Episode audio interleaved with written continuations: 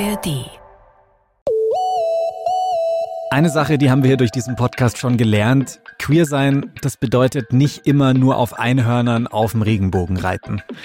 Schön wär's. Besonders hart ist das Leben vor allem für queere Menschen, die obdachlos oder wohnungslos sind. Und leider sind einige queere Menschen in der Situation.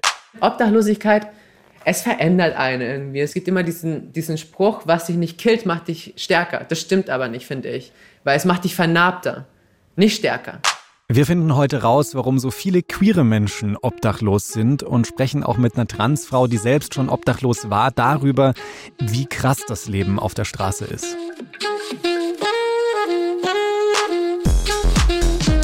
Willkommen im Club. Der queere Podcast von Puls. Mit Kathi Röb und Julian Wenzel. Hallo ihr Lieben, hoffentlich hört ihr diese Folge heute an einem guten Ort, vielleicht ja bei euch zu Hause oder ja da, wo ihr euch einfach sicher fühlt, weil gerade so in den letzten Tagen, als ich mir Gedanken hier zu dieser Folge gemacht habe und ich dann auch so draußen auf der Straße mal unterwegs war, da wurde mir schon nochmal sehr bewusst, wie gut mir eigentlich geht. Also egal wie scheiße mein Tag lief, abends liege ich dann zum Beispiel zu Hause bei mir auf der Couch und kann da einfach runterkommen. Oder neulich, da hat mich ein Regenschauer, als ich äh, nach Hause geradelt bin, auf dem, auf dem Rad überrascht und ich war einfach sehr, sehr froh, dass ich mich dann wieder bei mir in der Wohnung mit so einem Tee aufwärmen konnte. Ja, so kleine Dinge, ne, die eigentlich selbstverständlich sein sollten. Auf die achtet ihr vielleicht auch ein bisschen mehr nach dieser Folge. Es geht nämlich heute um Menschen, die leider keine große Lobby haben und deren Geschichten einfach nicht so oft gehört werden. Und das sind eben wohnungslose und obdachlose Menschen. Und wir haben das Thema schon mal angeschnitten, zum Beispiel als wir über queere SexarbeiterInnen gesprochen haben. Da haben wir eine Folge dazu gemacht. Und in der Folge, da ging es auch recht schnell dann um Wohnungslosigkeit beziehungsweise eben Obdachlosigkeit. Genau, und das ist jetzt erstmal ein wichtiger Punkt, genau diese Unterscheidung zwischen wohnungslos und obdachlos.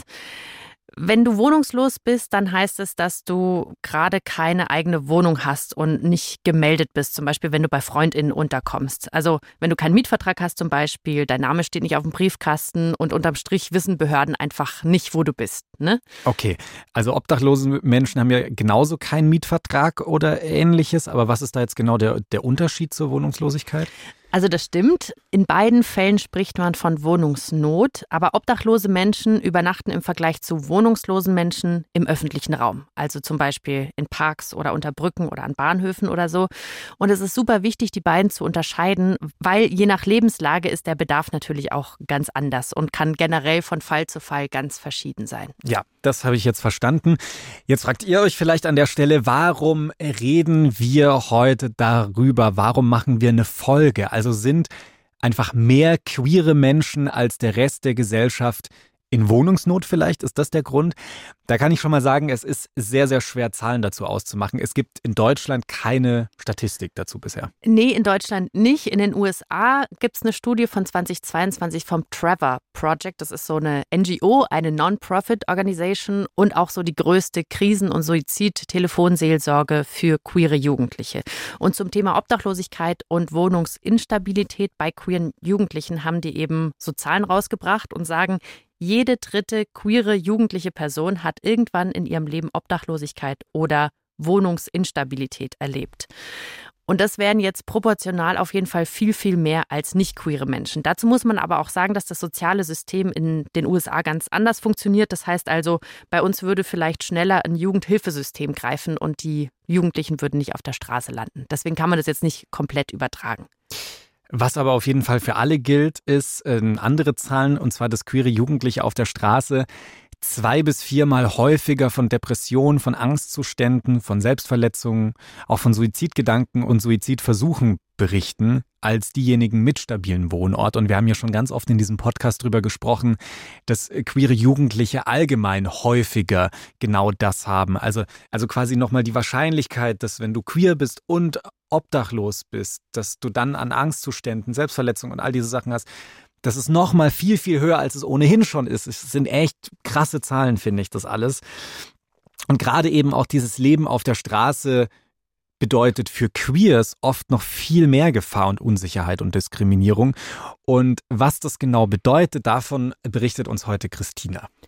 Christina ist 28 Jahre alt, trans und war auch schon obdachlos. Moment, also alle, die jetzt hier richtig aufgepasst haben, nochmal kurz für den Unterschied obdachlos, wohnungslos. Das heißt, Christina hatte jetzt nicht nur keinen Mietvertrag und kein Schildchen am Briefkasten, sondern Christina hat tatsächlich auf der Straße gelebt. Ganz genau. Aber wie das Ganze passiert ist, also sie hat ihre Transition gemacht und ist dann nach Berlin gegangen zum Studieren und hat auch drei Jahre in der WG gewohnt mit zwei Jungs. Und dann hat sie gesagt, die heißen beide Markus und Markus und so haben sie sich auch verhalten. Also im Scherz. Klar, es gibt auch coole, an alle coole Markusse da draußen. Shoutout. Aber sie meinte, ja, das waren halt so zwei hetero-cis-Dudes. Ähm, und die wollten sie dann irgendwann nicht mehr in der Wohnung haben. Dann ist Christine ausgezogen und dann. Dann ging's richtig ab. Dann war ich ungefähr jeden Monat in der neuen Wohnung ich hatte damals auch eine Freundin. Es ist ein bisschen chaotisch die ganze Zeit. Also es gibt sehr, sehr viel zu erzählen, aber ich versuche es jetzt mal kurz zu halten. Wir waren zwischen zwei Wohnungen, eine, die ich gefunden hatte, eine, die sie gefunden hatte. Die, die sie gefunden hatte, war bei einer lesbischen Frau, die von sich selber behauptet hatte, sie nimmt nur lesbische Frauen auf. Und dann hat meine Ex gesagt, ja cool, äh, ich bin zufällig lesbisch, also cool. Okay, auf jeden Fall, ich helfe ihr beim Einzug. Und dann am nächsten Morgen, nach der ersten Nacht, geht meine Ex auf den Flur und trifft auf die Mitbewohnerin, auf die neue Anne. Und dann höre ich nur, dass die am Argumentieren sind und argumentieren. Und ich höre ein bisschen mit und mir gefällt gar nicht, was ich da höre. Weil anscheinend hat sie einfach zu ihr gesagt, du hast mich angelogen, du bist gar keine Lesbe, du hast da einen Mann drin. Und ich habe die Stimme gehört, das ist ein Mann. Und sie so, nee, das ist kein Mann, das ist eine Transfrau, ganz ehrlich. Und sie haben sie ja wohl gesehen, sie haben ja wohl gesehen, dass es kein Mann ist und so. Und nee, du lügst dich und andere an und ihr und sie äh, und er tut, also sie hat mich die ganze Zeit gemisgendert natürlich und sie meinte und er tut das auch. Und dann war halt wieder okay, natürlich kann ich da jetzt nicht leben so. Und dann habe ich mir eine neue Wohnung gesucht in Marzahn. Und dann nach Marzahn hat meine Ex dann wieder irgendwie so eine Wohnung gefunden Oh, und das war dann so ein Einzimmer-Apartment, wo ich offiziell nicht hätte leben dürfen, aber dann trotzdem eingezogen bin. Und das ist dann voll in die Hose gegangen. Nach einem Monat war meine Ex dann so auf 180 und hat dann gesagt, sie liebt mich nicht mehr. Und dann war für mich klar, ich muss hier raus wieder. Da habe ich halt selber quasi wirklich selbst die Entscheidung getroffen, ich lasse alles stehen und liegen und bin raus hier. Und das habe ich dann auch gemacht und dann das war meine erste Obdachlosigkeit. Aber damals, das war auch meine schlimmste Obdachlosigkeit und meine längste. Das war auch das einzige Mal, wo ich dann auch wirklich ab und zu auf der Straße geschlafen habe, weil ich über Winter auch, aber es war, weil ich damals auch ein bisschen so in einem sehr dunklen Ort war in meinem Herzen. So, ich habe irgendwie auch gedacht, ich verdiene es irgendwie, in so einem Loch zu sein. Ich wollte in einem Loch sein, so, weil mein Herz gebrochen war und ich, das hat meinen Selbstwert ange, angegriffen das ist auch der Grund, warum ich immer wieder obdachlos geworden bin, weil ich ein schlechtes Händchen mit Frauen habe. So. Äh, also ich war erst mal eine Weile auf der Straße und, und teilweise Hostel, teilweise war ich viel im Club, so, habe Nächte im Club verbracht. Die Tage habe ich sehr oft im Kino verbracht. Mhm. Oder so kleine Feuerchen, das fand ich auch immer cool. So, kleine Feuer machen? Wenn man irgendwo Feuer machen konnte oder wenn irgendwo Leute saßen, die Feuer gemacht haben, das war immer eine, eine schöne Sache, sich dazu zu setzen. So. Und ich, es war eine sehr dunkle Zeit für mich. Und irgendwann bin ich in eine Notunterkunft gekommen. Ich weiß, dass solche Sachen, solche Momente sind krass traumatisch und über solche Zeiten zu sprechen ist schwierig. Aber ich stelle mir jetzt die Frage, hey, wie gesagt, du hast dann irgendwie keine Wohnung mehr. Wie du selbst gesagt hast, warst so ein bisschen hier und da, also in Kinos, in Clubs und so. Wer hat dich in solchen Momenten unterstützt? Ich hatte damals niemanden. Gerade zu der Zeit hatte ich vielleicht ab und zu mal den ein oder anderen Freund. Das Problem ist halt, dass sowas, genau Obdachlosigkeit, zerstört Freundschaften. Und das habe ich dadurch gelernt. In dieser Zeit habe ich das gelernt. Weil ich dann ab und zu auch Freunde gefragt habe, kann ich vielleicht ein paar Nächte bei dir schlafen? Dann war ich irgendwann bei einer, die hatte gerade komplette Ehekrise und ich war mittendrin. Das ist auseinandergegangen und ich war mittendrin. Das war so unangenehm. Aber genau so eine Geschichten so. Und irgendwann, es gibt auf Spanisch so ein Sprichwort, la confianza pesta. Vertrauen stinkt so. Es zerstört einfach Freundschaften, sogar die besten. Und ja, es gab Freunde, die haben mir geholfen. Vielleicht ein, zwei tatsächlich. Ein, zwei Freunde haben das getan. Äh, in der Zeit zumindest. Die erste Zeit, wo, das erste Mal, wo ich obdachlos war. Aber äh, beim ersten Mal war ich auch wirklich nicht gut darin, nach Hilfe zu fragen. Ich wollte auch keine. Puh. Da muss ich erstmal durchatmen. Wir hören auch gleich weiter, was Christina da so zu erzählen hat, aber ich glaube, das müssen wir alle vielleicht mal so ein bisschen sacken lassen. Weil was mich gerade auch so irritiert hat, vielleicht nochmal, um darauf zu kommen, es ging vielleicht einigen von euch auch so. Sie ist da bei einer lesbischen Frau untergekommen, also einer Person aus der Community und die wollte sie dann aber wieder vor der Tür haben, weil sie ihr nicht geglaubt hat, dass sie eine Frau ist. Ja, Transfeindlichkeit in der queeren Community ist ein Ding in der queeren Community und natürlich ein riesengroßes Problem. Also das nur mal als kleine Side Note. Und was ich ganz stark fand, war bei diesem ganzen Gespräch mit Christina, das war, sie hat so viele Dinge erzählt, die einfach so wahnsinnig krass sind. Und das habt ihr vielleicht gemerkt, Christina hat dann erzählt und dann auch wieder gelacht darüber und so. Und das kenne ich für mich so als Mechanismus zu sagen, hey, ich, ja, ich kann jetzt nicht so in, in die Tiefe gehen oder mein, mit meinen Gefühlen da so weitergehen, weil es einfach echt viel ist. Ne? Also so eine Möglichkeit, so. voll eine Möglichkeit, sich abzugrenzen. Auch wahrscheinlich, dass es für mich und für euch so ein bisschen leichter ist, ähm, nachzuvollziehen. Aber was für mich dazu kommt, ist, dass in dieser ganzen Zeit, in der Christine obdachlos war, ist sie ganz normal ihrem Job nachgegangen, so wie du und ich auch. Ne? Und sie hat gar nicht so vielen Menschen von ihrer Obdachlosigkeit erzählt. Das ist auch so ein Punkt. Ich weiß, was würde ich in so einer Situation machen, frage ich mich jetzt gerade. Also vielleicht würde ich natürlich, ja, ich würde wahrscheinlich als erstes bei Leuten nachfragen, ob ich bei denen irgendwie unterkommen kann. Aber wie Christina ja gerade eben uns auch schon erzählt hat, das kann ja auch Freundschaften zerstören. Und es haben auch nicht alle Leute gute, enge Freundschaften, bei denen man jetzt wirklich sagen will, ich will bei dir einziehen oder kann ich bei dir einziehen. Also vielleicht würde ich auch nicht allen Leuten erzählen wollen, dass ich da gerade in Wohnungsnot bin. Das vielleicht einfach, ja, dass ich vielleicht will, dass gar nicht so viele Leute davon wissen, wie meine Wohnsituation gerade so ist. Genau, und selbst wenn du bei jemandem unterkommst, hat sie ja auch erzählt, heißt es jetzt nicht, dass alles Friede, Freude, Eierkuchen ja, ja. ist, sondern du bist halt eine zusätzliche Person so in einem Haushalt. Ich habe sie dann gefragt, wer genau eigentlich wusste, dass sie damals obdachlos war. Ich habe so weit äh, für mich behalten, wie es irgendwie ging, weil da auch dieses Stigma mit ist. Aber engen Freunden habe ich schon erzählt gehabt. Also meine Familie weiß es bis heute nicht. Ich glaube, also nicht alle, aber die werden es dann jetzt wissen. So, und ich habe auch, ich mache auch keinen Hehl draus. So, hi Leute. Wie gesagt, ich habe halt sehr viel leider Kontakt verloren zu den Leuten aus meinem früheren Leben seit der Transition. Und, und das finde ich sehr traurig, auf jeden Fall. Ja, also ich meine, Obdachlosigkeit es verändert einen irgendwie. Es macht einen härter, es macht einen stärker auch, teilweise auch schwächer, teilweise auch verwundeter. Ich meine, es gibt immer diesen, diesen Spruch, was dich nicht killt, macht dich stärker. Das stimmt aber nicht, finde ich, weil es macht dich vernarbter, nicht stärker. Ist nicht schwarz-weiß, aber so gewisse Sachen wie zum Beispiel, man fängt dann an zu gucken, dass man nicht so viel Shit bei sich hat. Das ist bei einigen der Fall, bei mir zum Beispiel. Also, dass man nicht so viel Zeugs bei sich hat, dass man dann immer mit sich rumtragen muss. Bei anderen ist der Fall, die fangen dann richtig an zu horten. Habe ich auch gesehen. Äh, kann ich auch verstehen, warum. Worauf kommt es dir dann an bei den Sachen, die du dann noch bei dir hast?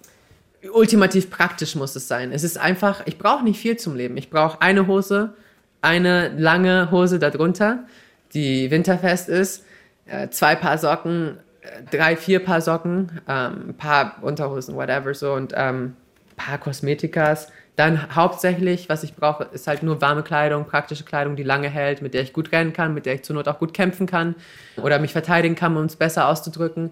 Und dann brauche ich nur noch, abgesehen davon, meine Kamera, mein Stativ, mein Laptop, um zum, zum Editieren und vielleicht Lampen und Mikrofone so. Aber das war's. Ich habe nicht den Anspruch, dass meine Klamotten aushalten, einen guten Kampf zu überstehen. was, viele, was, was ja. sind es so für Situationen, in die du da, da prallen jetzt, da, da, prallen jetzt zwei Themen aufeinander, nämlich einmal die Obdachlosigkeit und dann zweitens, dass ich trans bin. Und ich glaube, die meisten Transfrauen, auch wenn sie nicht Erfahrung mit Obdachlosigkeit haben, werden ihm bestätigen können, dass es vielleicht praktisch sein könnte, Klamotten zu haben, mit denen man gut kämpfen kann oder sich verteidigen kann. Ich wurde gerade jetzt vor ungefähr einem Monat oder so, äh, war ich mit einer Gruppe von Transfrauen unterwegs und da sind, wir sind auf drei Typen gestoßen in einer rappelvollen U-Bahn also die dann angefangen haben, wirklich transphobe Scheiße zu schreien und, und, und wirklich uns killen wollten, weil wir trans sind, mit einem Messer. Also ich dachte, der Typ hat nur ein Messer dabei. Ich habe das dann gesehen, das Messer vor ihm. Und es war auch nicht das erste Mal, dass mich Leute versuchen, in der U-Bahn zu killen. Boah, also ich komme jetzt fast schon ein bisschen ertappt vor. Ich habe mir die letzten Tage so Gedanken gemacht, welche neuen Handtücher ich mir gerne kaufen will, so zu Hause. Und während ich mir darüber Gedanken mache, passiert halt Christina oder anderen Leuten sowas. So ist das deren Lebensrealität. Das nimmt mich jetzt schon nochmal heftig mit. Vor allem, man hört ja immer so, ja, ja, das Leben auf der Straße ist hart. Das ist so schnell gesagt, aber was das jetzt so konkret heißt, also was das konkret auch für queere Leute auf der Straße bedeutet, ich finde, das müssen wir uns an der Stelle jetzt nochmal bewusst werden. Also was Transmenschen ja generell in der Gesellschaft aushalten müssen, das ist schon mal das eine. Und das ist schon schwierig. Und wenn du jetzt dann auch noch on top obdachlos bist, was in der Gesellschaft ja auch generell super abgewertet wird. Die Leute laufen ja an dir vorbei und rümpfen ihre Nase und nehmen dich nicht so richtig wahr, auch als Person, als, als vollwertiger Mensch. Und jetzt, wenn diese beiden Punkte zusammenkommen, dann haben wir es ja gerade eben gehört, dann kann das de facto lebensgefährlich werden. Das dachte ich mir auch. Also wenn Christina und ich da dieses Interview gemacht haben und auch danach, ich bin dann wirklich nach Hause gegangen. In Berlin es hat dann auch noch geregnet. Eigentlich wollte ich zum Geburtstag meines Freundes und habe mir dann aber echt, echt nochmal eine Stunde Spaziergang reingeschoben, weil ich mir dachte, was ist eigentlich mit dieser Welt los, ne?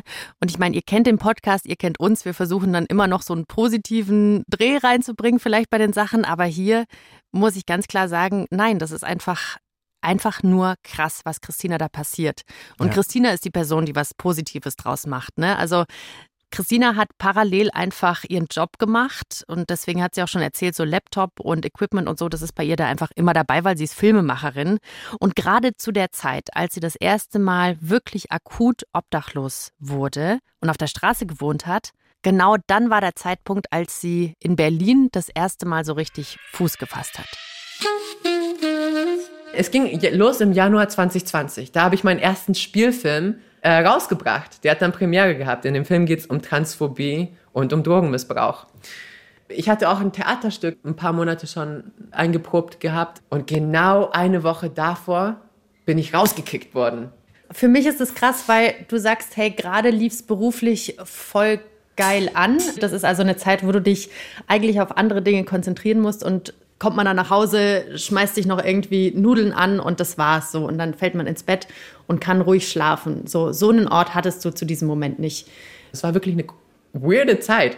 Und abgesehen davon komme ich aber sehr gut auf Chaos klar. Und das war auch wirklich keine Zeit, in der ich schwach oder depressiv war. Es war eine Zeit, in der ich stark war. Das war aber meine zweite, mein zweites Mal Obdachlosigkeit. Und dieses Mal war ich wirklich so drauf, hey, ich verdiene das nicht.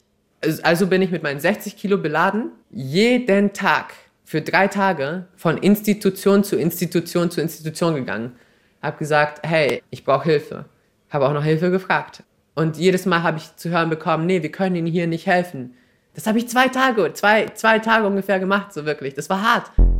Okay, auch hier an der Stelle nochmal ein kleiner Cut, damit wir das nochmal so verarbeiten können, was Christina da alles passiert ist.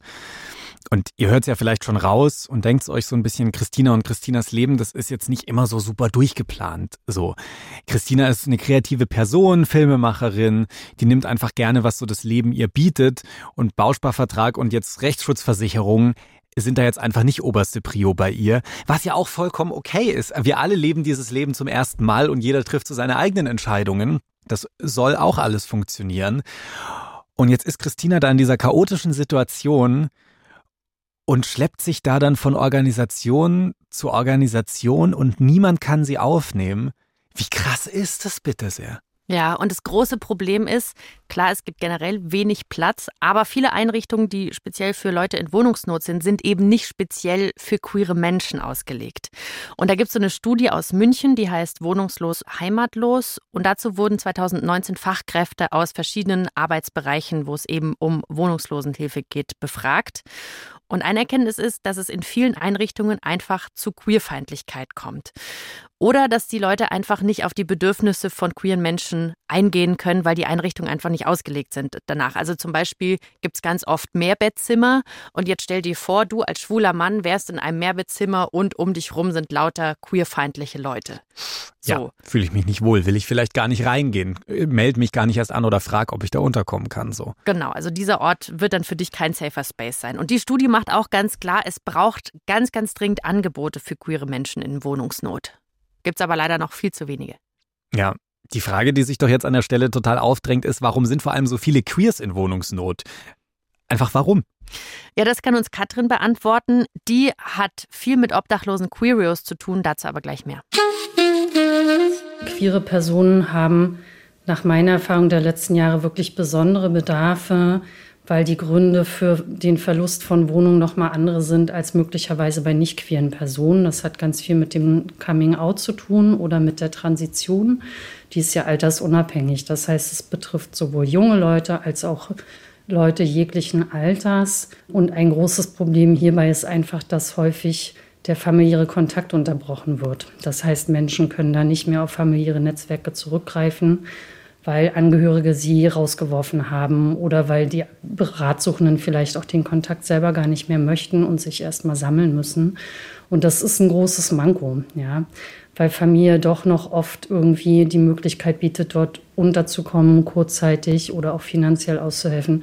Das fällt bei vielen queeren Personen weg. Äh, die lesbischen Frauen, das hat, glaube ich, auch so einen politischen Hintergrund, tauchen in unseren Beratungen jetzt vermehrt auf, weil wir, das ist auch einer unserer Schwerpunkte, wirklich auf die mehr zu achten. Aber Frauen haben eher die Tendenz, in die verdeckte Wohnungslosigkeit zu gehen. Das ist tatsächlich bekannt. Also die wenden sich noch später leider an Beratungsstellen, wo sie Hilfe bekommen können. Deswegen haben wir schon auch sehr viele schwule Klientinnen oder auch sehr viele Transklientinnen. Und wir beraten ja tatsächlich alle, also unabhängig vom Aufenthaltsstatus, unabhängig von der sozialen Schicht, Herkunft. Und wir haben hier natürlich trotzdem eine sehr große Gruppe. Und das sind halt Menschen mit Fluchthintergrund, also queere Personen, die nach Deutschland kommen aufgrund von Krieg oder Homophobie oder Transphobie. Und diese Menschen kommen auch ohne familiären Background. Das heißt, sie sind häufig ganz allein hier und müssen ja auch erstmal sich äh, reinfinden und neue Kontakte knüpfen. Und Wohnraumsuche ist ja in Deutschland insgesamt in den letzten 20 Jahren sehr schwierig geworden. Aber ich sag mal, ohne Vitamin B ist das immer schwierig. So.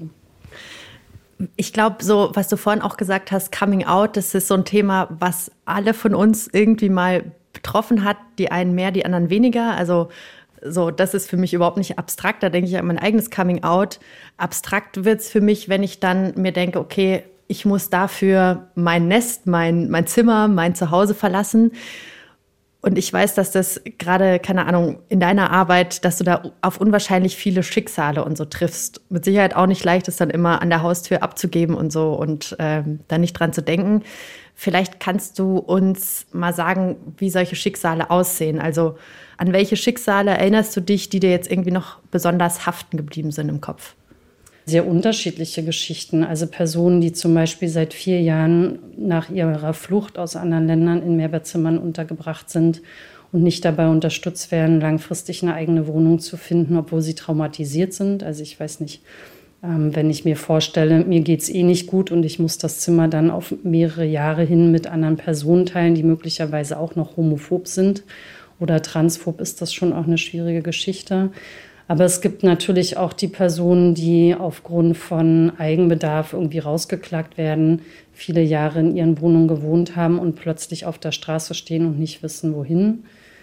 Eine Geschichte von einem Klienten ist mir tatsächlich sehr im Kopf geblieben. Also wir haben ja wirklich von den Anfragenden her jegliche Altersklassen. Das war jetzt aber auch ein sehr junger Mensch, Anfang 20. Wir haben es mit viel, ähm, Wohnungssuche ist immer ein Minijob, ja. Also er hat wirklich auch sehr viel da rein investiert und war ganz viel auf Wohnungssuche, hat dann auch eine Wohnung gefunden. Und wir waren auch wirklich sehr glücklich und dann hatte er eine Krebsdiagnose. Und das hat mich schon nochmal äh, sehr mitgenommen, weil das ist ja genau das, was wir sagen. Das ganze Thema ist sehr intersektional. Es geht nie nur um das Wohnthema, sondern alles hängt miteinander zusammen. Was haben die Leute für einen Beruf oder welche Perspektiven haben sie beruflich? Wie ist der soziale Background? Haben sie Schulden? Haben sie Drogenthemen oder nicht? Aber eben auch Gesundheit. Und wenn er diese Wohnung nicht gefunden hätte vorher, hatte schon den Mietvertrag unterschrieben, dann wäre der untergegangen. Und dem geht es mittlerweile auch gut. Er hat eine Chemo gemacht und er hat es auch geschafft. Aber nur, weil wir vorher wirklich wieder diesen sicheren Ort gefunden hatten und einen Ort, wo er sich ausruhen kann. Und das hat mich sehr beschäftigt. Alter, was ist das für eine Folge? Was sind das bitte sehr für krasse Geschichten? Boah, ey. Das Leben, das kann manchmal auch einfach viel zu hart sein, oder? Also was, wie hältst du sowas bitte sehr aus? Ey, also ich weiß nicht, ob ich in so einer Situation mental stark genug wäre, das durchzustehen. Also, boah, richtig krass. Ja, und nochmal auf deine Frage einzugehen. Queerness ist ein einfach ein zusätzlicher Risikofaktor, auf der Straße zu landen. Ne? Also wir können uns vorstellen, Leute verlieren ihre Jobs und haben dann vielleicht kein Geld mehr oder es gibt Trennungen, Scheidungen, whatever. Aber Queerness, gerade so Themen wie Coming Out und Leute, die mit queer-negativen Leuten zusammenleben, die sie dann rausschmeißen, das ist einfach ein zusätzlicher Faktor. Und deswegen ja auch ein, ein großer Grund für queere Menschen auf der Straße zu landen. Ja, und halt allgemein auch der Struggle, doch eine Wohnung zu finden. Also alle Leute in Großstädten können mir da wahrscheinlich zustimmen und nicken gerade schon so. Also ihr erinnert euch vielleicht auch an ähm, Michaela Dudley aus unserer Folge zu schwarzen queeren Ikonen. Ist noch gar nicht so lange her. Wir haben nach der Folge zum Beispiel erfahren, dass sie noch in der gleichen Woche wohnungslos geworden ist und die jetzt auch richtig struggelt, halt als schwarze Transfrau auf dem Berliner Wohnungsmarkt eine Wohnung zu finden. Ja, und in Berlin gibt es jetzt ein Projekt und ich betone ein Projekt seit Januar diesen Jahres. Das ist das erste Projekt deutschlandweit, das sich eben explizit für obdachlose und wohnungslose Menschen aus der queeren Community kümmert. Queer Home heißt das Projekt und da arbeitet eben auch Katrin, die habt ihr jetzt schon kennengelernt. Und Queer Home kümmert sich aktuell um queere Menschen in akuter Wohnungsnot. Also die versuchen dann eben für queere Menschen Unterkünfte zu finden. Aber das ist halt auch ein Riesenproblem, wie du gerade schon sagst. Berlin ist halt einfach Wohnungsnot generell. Mhm. Und die können ja auch nichts herzaubern oder so. Und außerdem arbeiten bei Queer Home halt auch nur zwei Leute, die versuchen, was sie können. Aber es sind natürlich super wenige Menschen für den Anteil an Menschen, denen man eigentlich helfen sollte. Klar. Also mein Eindruck ist da, dass da irgendwie viel zu wenig Hilfsangebote existieren. Und ich finde, an der Stelle ist schon auch klar die Politik gefragt. Also auf der einen Seite natürlich gesellschaftlich dafür zu sorgen, dass queere Leute keine Angst haben müssen. So, das ist der eine Part, dass die keine Angst haben müssen, grundsätzlich keine Wohnung zu finden, wegen Queerfeindlichkeit. Aber halt gleichzeitig auch so Orte zu schaffen wie Queer Home zum Beispiel, an die sich Queers und Obdachlose oder Wohnungssuchende halt allgemein erstmal wenden können, wo du das Gefühl hast, hier werde ich verstanden. Wenn die mir eine Notunterkunft vermitteln, dann habe ich dann nachts nicht Angst, irgendwie da mit anderen Leuten zusammenzuschlafen. So. Ja, also Queer Home hätte Christina mega geholfen, aber wie gesagt, das gibt es halt einfach noch nicht so lange. Das gab es damals noch nicht. Und als sie sich auf die Suche gemacht hat damals zu unterschiedlichen Organisationen, da hatte sie auch einfach Glück, weil sie eine Organisation gefunden hat, die zumindest queer-friendly sind. Aber das heißt ja jetzt nicht, dass die anderen Bewohnenden auch alle irgendwie queer-freundlich sind. Die werden ja nicht danach gecastet oder so. Mhm. Und ich bin mit Christina einfach nochmal dahin gefahren, also zu ihrer ersten eigenen Wohnung nach einer langen Zeit. Und sie hat mir erzählt, was sie damals da so erlebt hat. Ziemlich grau. Wir haben heute auch so ein bisschen Nieselregenwetter. Und es ist eine Trägerunterkunft, in der du untergekommen bist. Ich glaube, da wohnen wahrscheinlich wohnen da so, sind so 20 Parteien oder so, passen da rein. Was ist das für ein Ort für dich? Naja, das ist ein Ort, wo ich endlich mal sozusagen äh, an Stabilität gekommen bin, wie ein bisschen. Es war eine gute Zeit. Kannst du das mal so ein bisschen beschreiben? Warum war es eine gute Zeit? Mit wem hast du da so gewohnt? Äh, es war ein Haus, wo auch viele andere Transfrauen im Haus waren. Das waren zu der Zeit, als ich eingezogen bin, waren es vier andere Transfrauen. Das war ein Traum für mich, einfach so mit, mit anderen Transfrauen im selben Haus zu leben. Das war gut. Dieses hier war nicht exklusiv für Transfrauen, aber wir waren viele. Kann auch manchmal ein bisschen extrem werden hier, ne? Also ähm, meine Ex kam dann immer nicht so gut klar damit, dass ich hier wohne. Wir sind einmal reingelaufen und das ist auch nicht das einzige Mal, dass es passiert ist. Aber da hat sich gerade jemand im Hauseingang eine Spritze gesetzt für Heroin und so. Also es ist hier wirklich eine drogige Gegend und so und äh, abgefuckt auch oft. Und die Tür ging immer nicht richtig zu unten. Das ist natürlich sehr scheiße. Vor allem in so einer Gegend. Und die Leute, die hier organisiert haben, haben es einfach nicht geschissen bekommen, das zu reparieren. Bis zum Ende nicht. Was halt, also dann, weil dann Leute reinlaufen? Genau. Und sich dann unten zum Beispiel Schüsse setzen. Aber zum Beispiel unter Umständen auch gab es einen Vergewaltiger hier, der bei einigen versucht hat zu vergewaltigen. Bei einigen auch erfolgreich. Sorry, aber ist so. Hattest du dann eine eigene Wohnung? Habt ihr ja. euch eine Küche geteilt? Wie war das so? Das da war meine Wohnung ganz oben. Ganz oben, dritter Stock. Da ist jetzt kein Vorhang oder so. Das sind so, so ist so eine Fensterreihe von drei Fenstern. Ein bisschen grau drumherum, Flachdach. Und da hast du gewohnt?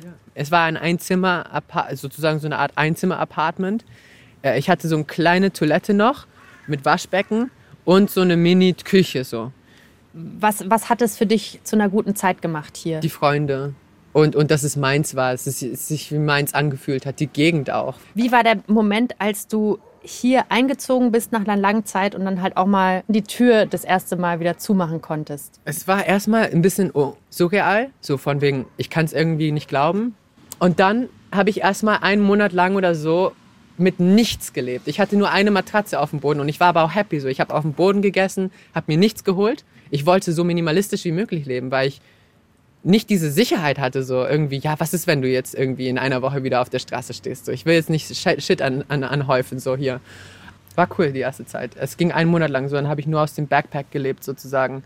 Wenn du dich so an diese Zeit zurückerinnerst, als du hier gewohnt hast, wie war so der Rest deines Lebens? Neben Wohnsituation ist jetzt für eine Zeit geklärt. Ich glaube, ich bin irgendwie so ein bisschen wieder zu mir gekommen. So. Also ich habe angefangen, wieder auszugehen. Sowas habe ich gar nicht gemacht, während ich obdachlos war eigentlich. Und hatte gute Leute um mich rum. Und hatte etwas, was ich meins nennen konnte, sozusagen. Sozusagen, weil es war ja nicht meins.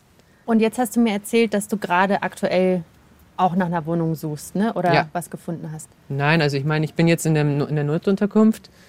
Und das ist natürlich nicht so gut, aber bald komme ich in eine Trägerwohnung, das ist eine WG. Aber am liebsten würde ich natürlich jetzt alleine leben, weil ich, ich, ich will einfach Sicherheit jetzt. Äh, ich bin an einem Punkt angekommen, wo ich langsam echt genug habe, so auch. Und ich weiß auch, es wird jetzt alles besser. Es ist wahrscheinlich das letzte Mal, dass, sowas, dass ich in so eine Situation in meinem Leben komme. Und ich habe dazugelernt.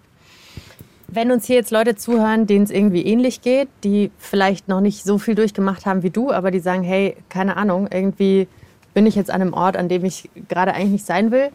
Was wäre so dein Rat oder dein Tipp an die Leute? Sucht euch Hilfe. So, geht von Ort zu Ort zu Ort, seid fucking hartnäckig. Also seid nicht unhöflich, bleibt höflich, auf jeden Fall. Das ist auch sehr, sehr wichtig. Verliert nicht die Fassung, auch wenn es schwer ist. Und vor allem legt die Selbstzweifel ab und legt den Selbsthass ab, weil ihr, ihr verdient es nicht, dort zu sein, wo ihr seid. So. Ihr verdient Besseres so. Also lasst es euch nicht euren Selbstwert angreifen. Bleibt stark so ich weiß, es ist schwer und es ist leichter gesagt als getan. Wir leben dann in anderen Welten, ja. Wir gehen dann in die, in die, normal, in die normale Welt sozusagen und können uns teilweise auch unterblenden, aber es ist schwer trotzdem reinzupassen. Aber versucht es und findet eure Leute so. Ich meine, wisst ihr was? Manche Leute sind nicht gut für euch. Manche Leute sind kein guter Umgang. Versucht vorsichtig zu sein, mit wem ihr euch umgebt. Ich weiß, es ist schwer und es ist wieder mal einfacher gesagt als getan. Aber ihr könnt positiver Einfluss auf andere sein und genauso können auch andere positiver Einfluss auf euch sein. An der Stelle nochmal ein riesen, riesengroßes Dankeschön an Christina für die Offenheit, für die Geschichten, dass sie ihre Erfahrungen mit uns geteilt hat. An der Stelle nochmal Shoutout an dich, Christina. Ist einfach ein richtig, richtig schöner Mensch. Diese Folge bringt uns beide, euch vielleicht auch sehr an Limits. Kathi hat gerade eben auch so ein bisschen Tränen in den Augen bekommen, während sie das nochmal gehört hat. Vielleicht, ja, geht's euch genauso. Irgendwie war das ja schon so klar. Ich konnte mir vorher denken, so worum es da geht. Aber dieses Gespräch mit Christina und auch mit Katrin, finde ich, hat mir nochmal so deutlich gemacht, diese Schutzräume von Queers, die sind immer wichtig, ja. Vor allem aber halt dann, wenn dich dein Umfeld nicht mehr akzeptiert oder wenn du aus irgendeinem Grund aus deiner Wohnung fliegst und dann eben wohnungs- oder obdachlos wirst. Und das macht diese Geschichte von Christina mir nochmal deutlich, dass es echt ein bisschen egal ist, in welcher Lebenssituation du gerade bist, ob du einen Job hast oder nicht. Das kann einfach allen passieren. Und wenn ihr jetzt sagt, hey, ich bin zwar nicht wohnungslos oder obdachlos, aber ich würde gerne supporten, dann sagt euch Katrin von Queer Home jetzt nochmal, was ihr zum Beispiel machen könnt. Queer Home braucht vor allem tatsächlich auch Ehrenamtliche. Wir brauchen Personen, die langfristig Betroffene dabei begleiten bei der Wohnungssuche. Wir können das nicht bei den einzelnen Personen machen. Die Zeit werden wir nicht haben. Das heißt, alle, die sich ehrenamtlich oder überhaupt mit dem Thema beschäftigen wollen, können sich gern bei uns melden, gerne auch aus ganz Deutschland. Das andere, was wir wirklich brauchen, sind aber tatsächlich WG-Wohnungen von Privatleuten oder auch wirklich Häuser von Leuten, ob jetzt queer selber oder nicht, die sagen, wir sind VermieterInnen, wir würden gerne das Projekt unterstützen und wenn bei uns eine Wohnung frei wird, dann bieten wir euch die an und dann gucken wir halt, dass da auch Personen wirklich einziehen können. Das wäre toll. Ich nehme daraus mit und auch aus der Folge generell, wie wichtig es einfach ist, drüber zu sprechen. Wir packen euch auch nochmal den Link zu Queer Home in die Show Notes, wenn ihr da unterstützen wollt oder euch das mal angucken wollt, wie die so arbeiten. Ich glaube, ich muss jetzt mal eine Runde spazieren gehen. Und ich will Kathi umarmen und drücken. komme gleich zu dir rüber. Vielleicht ja. wollt ihr auch mit einer Person drüber sprechen oder schickt sie doch gerne an Leute die Folge, wenn sie euch bewegt hat und ihr mit jemandem drüber sprechen wollt. Eine gute Folge zum Teilen. Hey, eigentlich ist es auch unsere Jubiläumsfolge, es ist unsere hundertste Folge, die wir zusammen aufgenommen haben. Es ist jetzt nicht so ein richtiger Feiergrund, so der Inhalt dieser Folge. Das holen wir aber nächste Woche nach. Da hören wir uns hoffentlich auch wieder und dann performt Kathi für uns und zwar vom Feinsten, so richtig mit Schnauzer, Koteletten und allem, was dazugehört und zwar nämlich als Drag King, als Hans Ab. Und da können wir dann auch alle mal wieder so richtig befreit lachen, weil ich kann euch sagen, das wird sehr, sehr lustig. Also einfach, wenn die Folge schon da ist, gleich weiterklicken. Bis dann. Macht's gut. Macht's gut. Tschüss. Redaktion Kathi Röb, Mila Hahner und Alex Reinsberg. Produktion Hanna Meyer. Sounddesign Benedikt Wiesmeier und Enno Rangnick. Grafik Christopher Roos von Rosen, Max Fesel und Fabian Stoffers. Puls. Und nochmal ein Hallo an alle mit dem besten Durchhaltevermögen bei diesem Podcast schlechthin für die bis zur letzten Sekunde. Als Zuckerl obendrauf haben wir jetzt einen Podcast-Tipp für euch. Und zwar ab 21. Das ist der Podcast von Deutschlandfunk Nova, bei dem ihr von montags bis Freitag die buntesten Geschichten aufs Ohr bekommt. Ja, und zwar alles. Also sowas wie, warum wir Besuch lieben oder hassen oder wie wir unsere Liebe füreinander zeigen, aber auch, wenn wir uns ungeschminkt wohlfühlen. Ich liebe diese bunte Themenpalette und welche Leute da zu Wort kommen. Also unbedingte Hörempfehlung.